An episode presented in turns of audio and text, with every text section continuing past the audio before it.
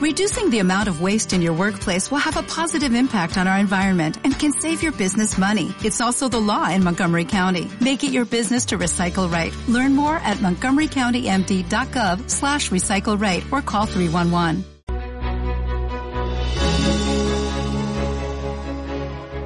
Alex, un placer tenerte en el podcast. Bienvenidos. Muchísimas gracias a ti, Mael. Es un placer estar por aquí. Hablaremos un poco de todo, ya que tu perfil lo permite por el ámbito en el que te mueves y desarrollas. Pero para empezar, dietista, entrenador de CrossFit, creador de contenido, ¿cómo te defines? Pues mira, eh, normalmente cuando a un invitado le preguntan esto, suele decir, no, yo no me defino como nada, no me gustan las etiquetas y tal. Pues a mí sí, me, a mí sí que me gustan. ¿Sabes por qué? Porque te dan una identidad y, y te hacen actuar en base a lo que tú quieres ser, ¿no? ¿Vale? Eh, es una pregunta tontísima que se hace al principio, pero también me gusta, me gusta matizar. Y, bueno, pues me defino como atleta de CrossFit, mm, porque, como digo, en base a ello actúo como tal, es decir, mis hábitos van en consecuencia a mejorar mi deporte, me defino como eh, creador de contenido barra mm, llamarle influencer o cualquier cosa de esa, aunque mi influencia es bajísima, la verdad, comparado con, con muchos otros. ¿Por qué? Porque me hace forzarme a ayudar cuantas más personas posible eh, me defino como, pues, también como entrenador eh, y dietista, que al final son mis profesiones y en lo cual quiero mejorar y seguir creciendo. Y ya está, eso es lo que quería decir sobre esta pregunta. ¿Qué área la que más te gusta o te llena al realizarla? es una pregunta muy difícil y va sobre todo por épocas, ¿no? Eh, hay épocas en las que estoy más centrado, por ejemplo, en mis entrenamientos, por alguna competición, me motiva más. yo creo que apegarse a una tiene una parte buena que te hace mejorar mucho en ello, pero después tiene una parte muy negativa que es eh, estancarte en una cosa y caer en, eh, en, un, sesgo de, de, decir, vale, pues mm, de, coste hundido creo que se llama. Es decir, como yo he invertido tanto tiempo en esto, eh, ya no puedo hacer otra cosa porque mm, ya como sería tiempo perdido, ¿no? Pero sin embargo, no, me gusta, me gusta ir, ir cambiando, ¿no? Ahora mismo Estoy muy centrado profesionalmente en la nutrición, de nuevo, hace años que, muchísimos años que me dedico a esto, eh, como dietista, llevando atleta de CrossFit, y quiero mi, o sea, mi negocio, por así decirlo, va mejor que nunca, y quiero crecer eh, más en ese aspecto y sobre todo en la, en la, creación de contenido vuelvo a estar muy centrado en ello, ¿no? He tenido unas épocas atrás que, unos años atrás que he estado más centrado como entrenador y como mm, atleta, si se puede decir, básicamente dándole prioridad al entrenamiento. Pero bueno, ahora mismo estoy más centrado en ello. ¿Cómo son tus primeros pasos en el deporte y cómo y por qué llegas al CrossFit? Pues mira, eh, realmente mis primeros pasos, yo de, chaval, lo he contado en algunas ocasiones, era un chaval gordito, ¿no? Y por qué no decirlo, yo tenía complejo, porque tú sabes, en el instituto pues los niños son muy cabrones y siempre te hacen un poco vacío por tener, ser físicamente un poquito más gordito, eh, ser malo en los deportes, es decir, hacíamos eh, educación física, nadie se quería poner en mi equipo, eh, jugábamos al fútbol por las tardes y nadie quería conmigo. Y todas esas cosas a uno le van afectando, ¿no? A lo largo del tiempo y cuando adquiere ya cierta edad, ya no solo eso, sino el hecho de que, bueno, mm, todos tengan novia y a ti, en ti no se fijen las chicas, o eso, el hecho de sentirte un poquito inferior, pues hace ya empezar a, decir, yo quiero hacer algo con esto, ¿no? Yo no, yo no, no quiero sentirme así, ¿no? Entonces, eh, decidí, primero de todo, empezar a comer un poquito mejor, un poquito menos, ¿vale? Yo me hartaba de comer de chico, bueno, ahora también, ¿no? Pero lo hago de forma más controlada. Y primero de todo, adelgacé bastante, lo cual me llevó ya a una mejora física importante, ya, bueno, como que la gente empezaba a tener un poquito más, me, tenían un poquito más en consideración, ¿no? Desgraciadamente el físico, pues al final nos afecta, nos afecta a lo que pensamos inconscientemente, incluso cuando vemos una persona atlética o cuando vemos una persona que tiene cierto sobrepeso, inconscientemente juzgamos, ¿no? Entonces, eh, pues eso, decidí algazar, me sentí un poquito más aceptado y después, pues empecé ya, pues lo, lo, que todo el mundo quiere, ¿no? Que quiere ponerse fuerte y en realidad lo hice por acompañar a mi primo. Mi primo tenía un sótano que tenía unas pesas de su padre de hace 400.000 años. Y me dijo, ¿por qué no vienes a hacer pesas tal? Dije yo, pues, ¿qué dices, tío? Qué pereza. Pues total, que fui un día, empezamos tal, Y ya íbamos como todos los días, ¿no? Allí a hacer pesas. Fíjate tú lo que podríamos hacer, ¿no? Allí igual, barbaridades, tonterías, nada más. Y a partir de eso, pues dijimos, ostras, pues vamos a apuntarnos al gimnasio, que esto al final mola, tal. Empezamos a ver nuestros resultados, estamos súper flipados ya. Empecé a investigar sobre nutrición, a leer internet. sobre todo al principio, que con cualquier acción que hagas ya enseguida se nota los cambios. Exacto. Exacto, exacto. Al principio se notan muchos cambios, ¿no? Y sobre todo en una edad que es súper agradecida, ¿no? 17 empecé yo, o sea, lo cual hace 11 años ya, ¿no? De todo esto. Y nada, después empecé en el gimnasio y demás, y pues a leer por internet también eh, sobre dietas y demás, eh, lo cual la información que había era desastrosa. A día de hoy hay muchísimos recursos. Y bueno, eh, después a partir de ahí, años de, de gimnasio, pues me veía que me pasó un poco como cuando era como cuando era más pequeño, ¿no? Es decir, vale, sí, estoy fuerte físicamente, me veo bien, pero tío, que yo corro 100 metros y que yo estoy asfixiado, que yo no me siento ágil, yo no me siento en forma, por así decirlo. Y se empezaba a escuchar eso del CrossFit, ¿no? Como, eh, ¿eso qué? Y todo el mundo lo criticaba, sobre todo en los gimnasios. eso es para, eh, para gente, para flacos, para tal, no sé qué, no sé cuánto. Esa gente hace, hacen cosas raras con la dominada y... Una moda pasajera. Eh, sí, sí, sí, exacto, exacto. Una moda, pues, cuatro tontos ahí, ¿no? Y, pero años más tarde, uno de mis referentes, Marco Vázquez, escribió un artículo sobre CrossFit, ¿no? Y sobre la importancia de, la pertenencia a un grupo y todo lo que aportaba en ese aspecto CrossFit, ¿no? Por lo que decidí probar. Y bueno, en resumidas, mmm, dije, venga, pues vamos a probar, ¿no? Empecé haciendo como unos pequeños quotes ahí en el, en el gimnasio que iba, pero al final dije, venga, voy a, voy a probar. Fui a un par de boxes, tres, creo, aquí en Sevilla, hasta que fui a Phil CrossFit y no sé por qué, eh, pues mm, cuando entré por esa puerta fue diferente a los demás, ¿no? Sentí algo como decir, ostras, yo quiero estar aquí, ¿no? Seguramente coincidiría una buena hora, también lo digo, había mucha gente entrenando, había gente fuerte entrenando y dije, wow, esto, esto mola, ¿no? Y ahí fue cuando descubrí yo el CrossFit. Qué bueno. ¿Qué crees que tiene este deporte que a los que lo practicamos a diario nos engancha tanto, a pesar de lo sacrificado que es en muchos aspectos? Pues mira, mm, a pesar de lo sacrificado, eh, eso es una de las buenas cosas que tiene y que engancha, ¿no? Que es muy sacrificado, que no es nada fácil, ¿no? Conseguir eh, llegar a, un, a cierto nivel, aunque sea muy básico, ¿no? Yo siempre digo que este deporte lo tiene todo, todo. Tiene todo para triunfar. Y eso es lo que ha hecho, triunfar, porque ha triunfado enormemente. El crecimiento ha sido brutal y sigue siendo exponencial, ¿no? No sé, cada vez, bueno, parece que mm, hubo un tiempo que se, como que se estancó, pero últimamente, ostras, todo el mundo hace crossfit. Pones la tele, hostia, eh, tu afición crossfit, no sé qué, no sé cuánto. En, todo está en todos lados, en todos lados. Todo el mundo sabe a día de hoy lo que es el crossfit. Hace cuatro años, tres, cuatro años, no hace tanto, no, todo el mundo sabía lo que era el crossfit, ¿no? Entonces, creo que lo tiene todo. Creo que tiene tanto sus resultados como su comunidad, el hecho de hacerlo todas a la vez, el hecho de sufrir junto a los demás, el hecho de que tu mejora repercuta en cierta medida en la mejora de tu grupo, que es tu hora de entrenamiento, ¿no? Porque al final formamos, en los genes llevamos parte como supervivencia de formar parte de un grupo, eso nos hacía sobrevivir entonces, ¿no? Hace mucho tiempo. Eh, tiene el hecho de salir reventado, eh, la, los cambios eh, químicos que se producen en el cuerpo, ¿no? A nivel hormonal, después de pegarte un entrenamiento brutal, son muy buenos, son muy positivos, son adictivos, ¿no? Cuando tú estás entrenando, la verdad, te quieres morir, o 10 cada segundo, pero cuando terminas, wow, no sé qué, como me dijeron el otro día, ¿no? Eh, algo así como tú eh, o sea, nos encanta el CrossFit menos cuando, menos cuando lo hacemos, ¿no? Tal cual. O sea, todo el día hablando de CrossFit, CrossFit porque esto, menos cuando lo haces, lo odias. y, es, y, es, tal cual, ¿no? Tiene, tiene todo, tío, tiene, tiene muchísimas cosas. O sea, es que no puedo decirte la variedad, eh, el hecho de que suponga un reto cada pequeño ejercicio, tiene muchos logros, muy, muchos logros cuantificables. Cada día eh, mejoras en algo, eh, cada día puedes tener una oportunidad de mm, hacer esto, lo otro, entrenamientos muy variados, los cuales puedes comentar, puedes hablar mucho sobre ello, da mucho que hablar, da mucho que aprender. Bajo mi punto de vista es que lo tiene todo, absolutamente todo, después de tantos años haciendo este deporte y, seguimos más motivados. Eso, eso es rarísimo con cualquier actividad en la vida.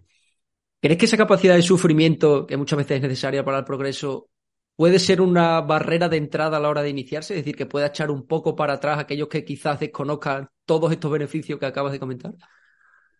Yo creo que sí. Mucha gente cuando viene allí al box eh, a preguntar información, dice, es que yo no estoy nada en forma, yo no, no me veo ahí, yo, esto es muy difícil, es muy sacrificado, es muy duro, tal.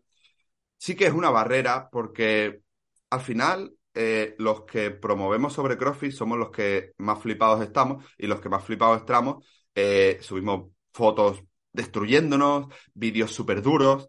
Al final el usuario medio, normal, no sube este tipo de cosas. No, no, no va gritando a los cuatro vientos lo duro que es el CrossFit, lo sacrificado que es, o, quizás sí, pero no, no se ve tanto a nivel mediático, ¿no? ¿no? No se ve tanto en redes y demás.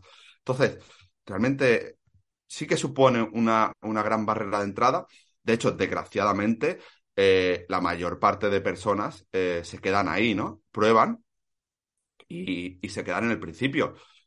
Debe haber varios motivos por eso, ¿no? Eh, creo que el porcentaje de retención de, de clientes es de un 20% aproximadamente.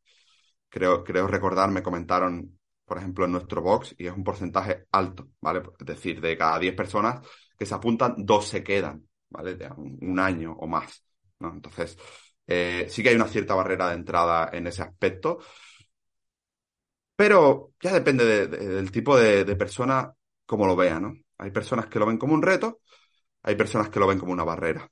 Y la mentalidad de cada uno, pues ahí, ahí quedan.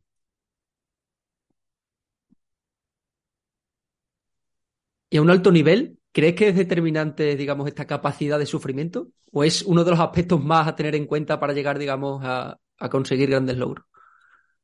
Sin duda. Y no solo sufrir durante el WOD o durante el entrenamiento, que también es necesario. Sufrir no significa destrozarte. ¿vale? Sufrir significa que cuando no puedes más, hacer un poquito más, sino sufrir en el aspecto de mm, más eh, psicológico en tu relación con el deporte, ¿no? Porque sufrir durante el entreno es relativamente fácil y tangible. Cualquiera puede sufrir en un WOD, ¿vale? Aunque no a ciertos niveles.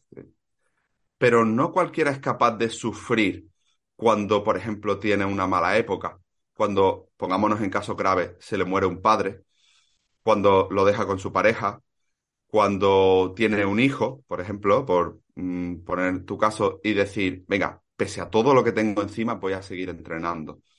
Ahí está lo difícil. O sufrir cuando eh, no, no obtienes resultados y decir, me estoy dejando aquí la piel y no, no, no, no, no, no veo ya resultados, ¿no? Me has hablado de atletas que ya tienen cierto nivel.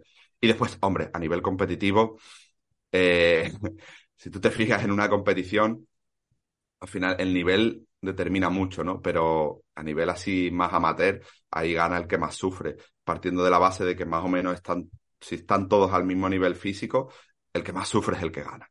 Igual que en el box. Si tú más o menos estás parecido a otro atleta, eh, en un WOD va a ganar el que más sufre. el, que, aguanta la mancuerna hasta el último momento, a pesar de que la cabeza te dice tírala, para, para y tírala. Exacto, tú, tú lo sabes bien también, ¿no? Llevamos muchos años en este deporte y no somos ejemplos de atletas, eh, ninguno de los dos, de, que destaquemos en eso, pero sí es verdad que en ciertos momentos eh, se han hecho muy buenas cosas solamente por la capacidad de sufrimiento que has tenido en ese momento o que has querido tener en ese momento, ¿no? O en esa época, ¿verdad? Para ti, ¿qué crees que debe tener o qué condiciones, eh, digamos, generales debe reunir un atleta para llegar a lo más alto? pues a lo más alto, si nos referimos a lo más alto que es a Games, tiene que tener una predisposición genética brutal, se, quiera o no asumir, eso es así. Eh, y una capacidad eh, de sacrificio enorme. Pero no de sacrificio entrenando, que también, claro, sino de sacrificio a nivel de lo que deja de hacer en su vida. ¿Vale? Mm, para llegar a lo más alto nivel, pues una persona tiene que dejar a lo mejor de salir con sus amigos el sábado, eh, lo cual no todo el mundo está dispuesto a hacerlo. Tiene que mm, dejar de ver una tontería como una serie de Netflix hasta las 12 de la noche porque se tiene que acostar antes para reunir. Ya no estoy hablando de las mínimas horas de sueño para una persona normal, sino de 10 u 11 horas de sueño que sabemos que tienen ciertos atletas de games, ¿no? Sacrificio a nivel de, de decirle a, a, tu pareja que, bueno, pues que a lo mejor en esa época, durante dos, tres meses, la época más fuerte, no puedes salir a cenar con ella. No, no puedes tener un momento mm, de intimidad con la persona que más quieres, ¿no? Eh, ya sea tu pareja, tus padres o sacrificio de no puedo tener hijos porque no, mi, mi, mi, carrera ahora mismo no me lo permite. Me tengo que dedicar a entrenar, a ser consciente de mi entrenamiento y a, y a básicamente comer y descansar. Todo eso todo ese sacrificio sumado a una predisposición genética enorme, ¿vale? Porque ni lo uno ni lo otro, ¿vale? Tú puedes tener muy buena predisposición genética, pero si no haces lo que hay que hacer, no sirve absolutamente de nada, ¿no? Y al revés, mucha gente, yo he visto gente con muchísima actitud, muchísima actitud con C, eh, que se ha sacrificado mucho para no conseguir, no digamos nada, porque se consiguen enormes cosas, pero no llegar al más alto nivel. Llegar al más alto nivel ya, ya depende de, de, la predisposición genética. Yo supongo que la diferencia entre Fraser y cualquier otro, otro atleta que se ha medido con él, yo qué sé, Patrick Bellner, ¿no? Por ejemplo, han conseguido los dos muy grandes cosas, pero Fraser ha ganado los games, Patrick Bellner no. La diferencia no es el sacrificio que han hecho. La diferencia es simplemente genética, creo yo. También de base, Fraser tiene muy buena base, en este caso alterofilia. De hecho, un poco por lo que estabas comentando, se me ha venido a la cabeza un documental en el que Fraser decía que un mes antes de los gays no podía usar la, o sea, no quería usar la bici ni la moto que él usaba, no cogía cuchillos, etcétera, etcétera, y era como, qué brutal, eh, o sea, tienes que parar toda tu vida para comer y entrenar por el riesgo a que te pueda pasar cualquier mínima cosa que te destroza al final toda, toda la temporada. Exacto, exacto. Eh, por ejemplo, en el caso de los futbolistas, que es un deporte en el cual no me gusta nada, es el deporte que menos me gusta. Me gustaba poco, pero ya viendo todo lo que reúne, pues menos. Futbolista, si se lesiona, si tiene un corte, si se cae en la moto, no pasa nada, sigue cobrando igual, ¿no? Pero aquí en CrossFit esto no va así. Aquí hay que currárselo mucho más, ¿no? Hay que, hay que trabajárselo más. Entonces, pues ahí está la diferencia, ¿no? Por eso vemos futbolistas en discotecas fumando y bebiendo alcohol cuando dudo que antes de los games ver a cualquier atleta en una discoteca haciendo lo mismo. Nos afectaría enormemente. Un poco en este tema, rendimiento frente a salud, ¿hasta qué punto compensa, compensa eh, una con la otra? ¿Cuál sería un punto medio entre ellas? Es decir, porque al final tenemos la parte competitiva que sería puramente rendimiento por encima incluso de la salud, pero luego está un poco el enfoque que ahora quiere dar mucho CrossFit de, oye, mucha funcionalidad, más salud, etcétera. Pero al final, eh, ¿hasta qué punto compensa una con la otra? ¿Son necesarias en este caso ambas? Uf, este, este esta pregunta es de las más difíciles que he conseguido aprender a lo largo del tiempo y es que al final mm, la mejora del rendimiento, llegado a cierto punto, poco tiene que ver con la salud. Entrenar es saludable, pero querer seguir mejorando a partir de cierto punto, creo que deja de ser ya saludable. Y no estamos hablando de competidores élite, que obviamente mm, eso no es lo mejor para la salud, pero aún así es mejor que estar tumbado en el sofá bebiendo y fumando, ¿eh? No estoy diciendo que, se estén destrozando la salud, ni muchísimo menos. Pero pongamos ejemplos prácticos, ejemplos nuestros, de la mayoría de personas que nos están escuchando, ¿vale? El querer mejorar tu RM de peso muerto de 180 a 185, yo creo que ya eso no es salud, por poner un ejemplo, ¿vale? Porque no te aporta ningún beneficio a nivel de salud, sin embargo, te, te aporta cierto riesgo a nivel de sacrificio en los entrenamientos, eh, sobrecarga, posibles mm, lesiones y demás. No, no, no está tan... Yo, es mi, mi, mi opinión a día de hoy. También la salud no solo depende del entrenamiento, ¿no? Si tienes unos buenos hábitos, si tienes un buen descanso, tu cuerpo es capaz de asimilar mucho más, mucha más intensidad, mucha más carga de trabajo, ¿no? Al igual que si comes bien. También tu cuerpo te va a compensar con mucha mejor salud. Si, de hecho, hay el ejemplo de muchas personas que, comen mal o tienen muy buenos resultados entrenando, se machacan mucho, eh, pero ahí ya estamos, estamos por dos lados, eh, como dañando un poquito la salud, ¿no? Entonces, este sería, sería mi punto de vista, que entrenar por salud no es lo que solemos hacer la mayoría. De hecho, tú vas al box y le preguntas a alguien, eh, ¿te duele algo? El, Muy típico. El 90%, de personas te dirá que sí. Después decimos que CrossFit es salud. Pero bueno, ahí, ahí, tenemos que, a ver, una pequeña molestia no tiene por qué ser algo que no sea saludable, ¿no? Pero, o le preguntas a muchas personas del box, bueno, tú, tú, cuando sales de aquí de entrenar, ¿cómo es tu rendimiento en el trabajo? Y te dices, pues estoy reventado. Bueno, y eso, eso no es tan raro. Eso la mayoría de personas nos pasa. Eso yo creo que no es salud. Hablando de llevar los cuerpos un poco al límite, un poco para tocarlo de manera ligera, ¿crees que es posible llegar a un top 10 de unos CrossFit Games eh, sin esa ayuda extra del doping? Yo creo que no. ¿Solo llevando, digamos, el cuerpo al límite con entrenamiento? Yo creo que no. A no ser que mm, genéticamente tengas una predisposición enorme, muy, muy, muy, muy buena yo creo que no. Y hay gente que tiene niveles basales de testosterona, por ejemplo, eh, superiores a gente que utiliza testosterona exógena. Entonces, en ese caso, sí puede ser, pero no solo existe esa sustancia, ¿no? Que es la más común. Eh, a día de hoy, yo siempre he sido fiel defensor del deporte limpio y de que todo se ha logrado con, pues, de forma natural y demás, ¿no? Pero yo creo que no. Eh, estamos dispuestos a hacer muchísimas cosas que dañan mucho más la salud que para ganarnos la vida en un trabajo de mierda, como tener un horario de mierda, como trabajar 12 horas para ganar mil euros. Pues imagínate lo que está dispuesto a hacer una persona por ganarse la vida de atleta y ganar mucho más que eso. Ya no solo eso, sino alimentar el propio ego y todo lo que conlleva.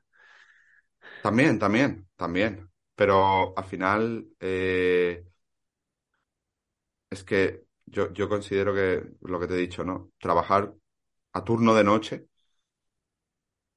es menos saludable que utilizar sustancias dopantes y mucha gente lo hace por sobrevivir. Pues imagínate, si tú te quieres ganar la vida de atleta, ¿qué no vas a hacer, no? Mm, por el simple hecho este, mi teoría es esa. Ahora bien, yo no estoy afirmando que los atletas utilicen, no tengo ni puta idea, la verdad. Pero a día de hoy yo diría que sí. Me lo hubieses preguntado hace 3, 4 años y te hubiese dicho que no, que las personas de Games van limpias porque hay controles. Pero eh, se sabe cómo enmascarar los controles a día de hoy. Eh, el dopaje siempre va por encima del antidopaje. Al final es así. las, las leyes del dopaje, las sustancias prohibidas salen después de haber encontrado atletas que utilizan esa sustancia durante años.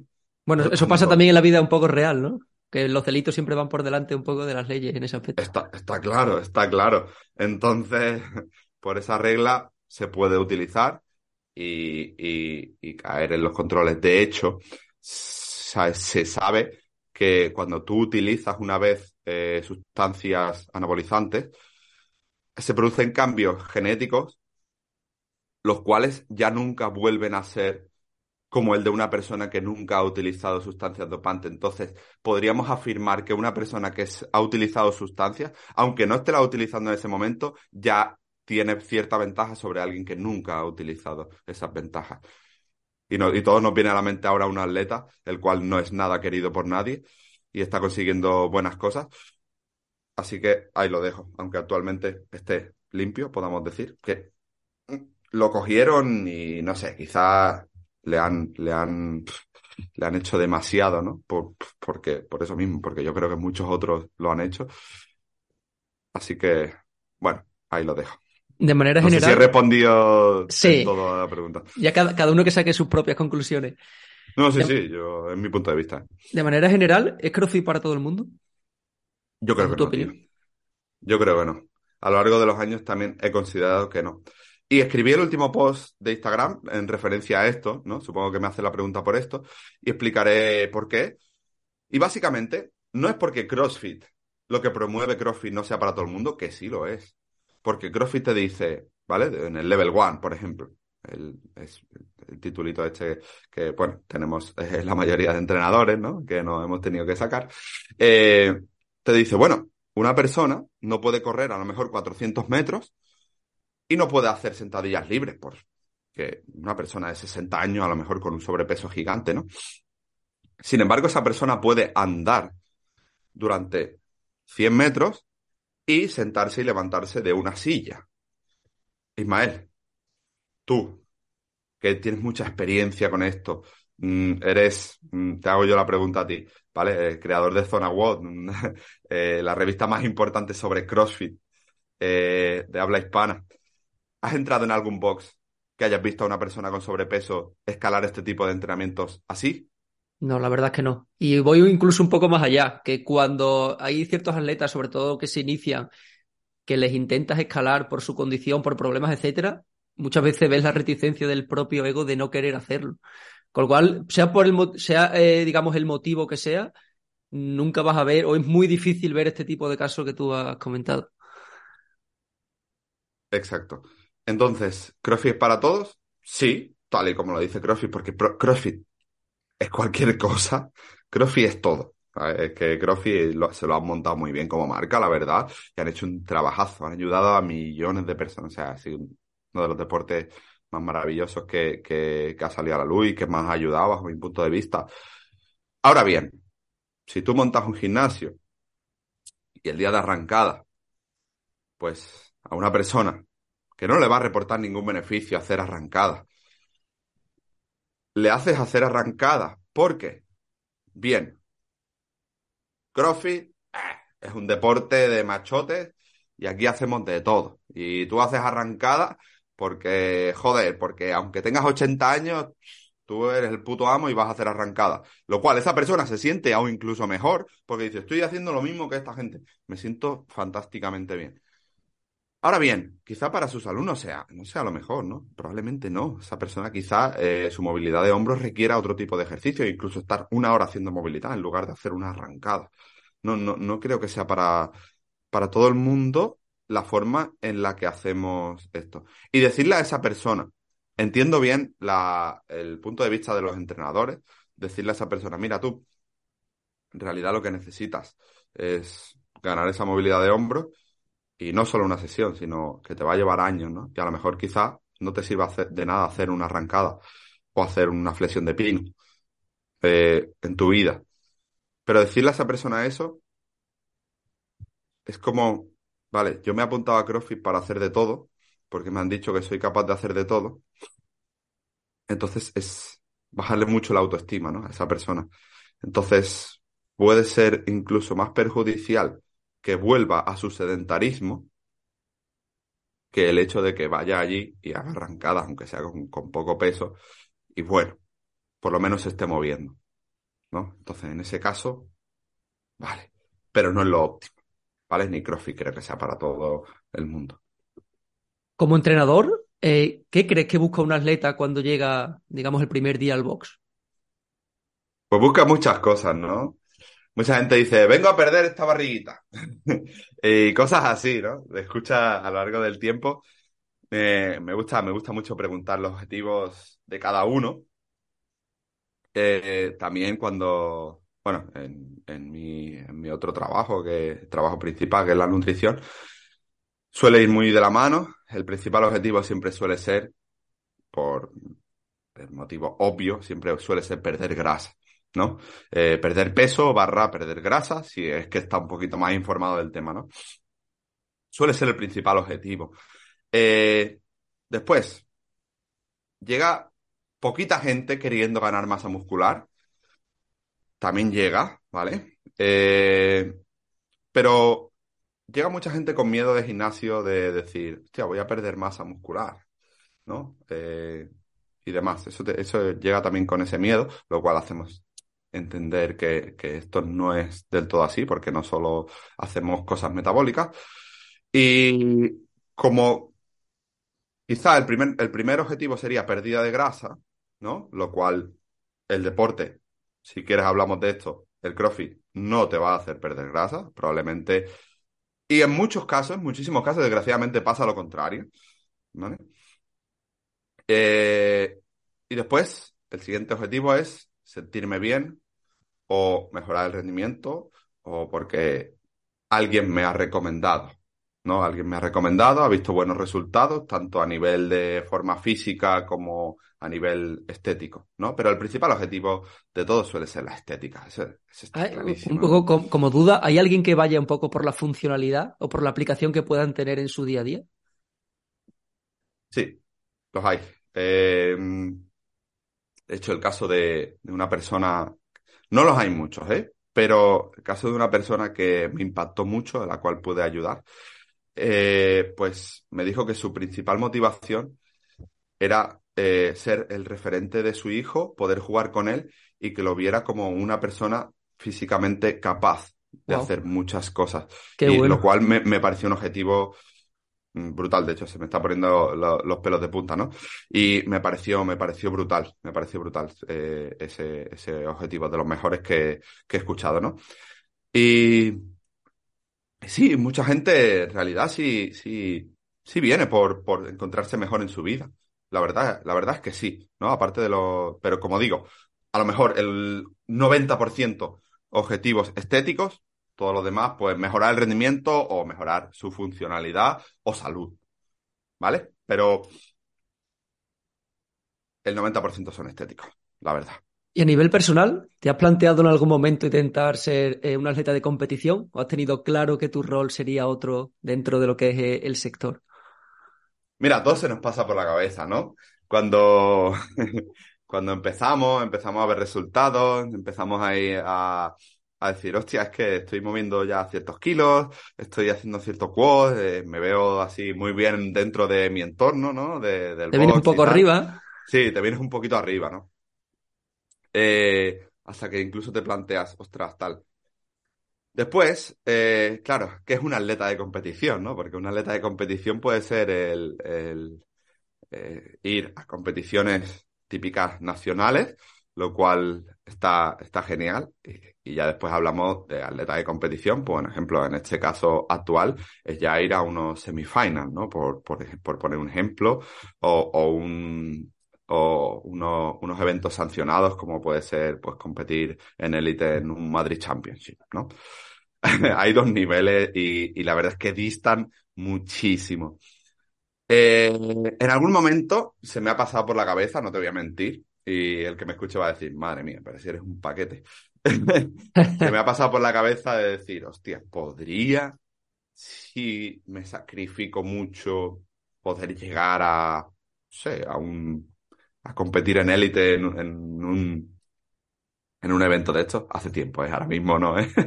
ahora mismo no se pasa eso por la cabeza, ni de coña, ¿no? Más sabiendo, ya teniendo cierto conocimiento.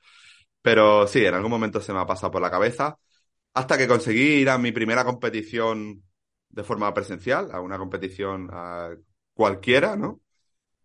Y ves que ni de puta coña, con el esfuerzo que has hecho durante años, y que cualquiera te gana. En una competición que donde no hay nadie que sea conocido, dices tú, este de dónde ha salido. Eh, y cualquiera es mejor que tú. Eh, con el sacrificio, digo, que tú ya has hecho. Entonces te empiezas a plantear que el sacrificio que vas a necesitar va a ser mucho más, mayor y probablemente nunca llegues a ese nivel. Entonces, y probablemente no compense eso que te va a ¿Te compensa intentarlo? Eso es lo que dices tú. Te compensa intentarlo, no hacerlo, no, no, intentarlo. ¿Para qué? Te vas a eh, quizá tienes que renunciar a muchas cosas, mm, como a cosas importantes, ¿no? Como una pareja o un trabajo. lo has comentado antes, yo tengo profunda admiración por todos aquellos que, por ejemplo, a nivel nacional, se recorren un montón de eventos, se sacrifican y realmente podríamos decir a cambio de nada, simplemente porque les gusta, pero al final tienen que dejar una vida de lado para dedicarse profundamente a esto, sea la categoría que sea. Con lo cual es complicado. Y a veces, pues, no compensa siquiera intentarlo. Por así decirlo. ¿no? No, no compensa renunciar a ciertas cosas que te hacen feliz en la vida por otra que no sabes si la vas a conseguir o que no sabes si realmente te va a hacer feliz, ¿no? Pero bueno, puedes, puedes medio intentarlo, medio intentarlo una época y ver hasta dónde puedes llegar, ¿no? Todos tenemos alguna época que podemos dedicar mucho más a entrenar, comer bien y descansar y ver hasta qué punto podemos, podemos llegar a mejorar, ¿no? Y eso creo que lo hemos probado todos, ¿no? Muchas gracias por haber llegado hasta aquí, espero que hayas disfrutado del episodio y no te olvides compartirlo en tus redes, con tus amigos, dejar un like o un comentario. Nos vemos en el siguiente y un fuerte abrazo.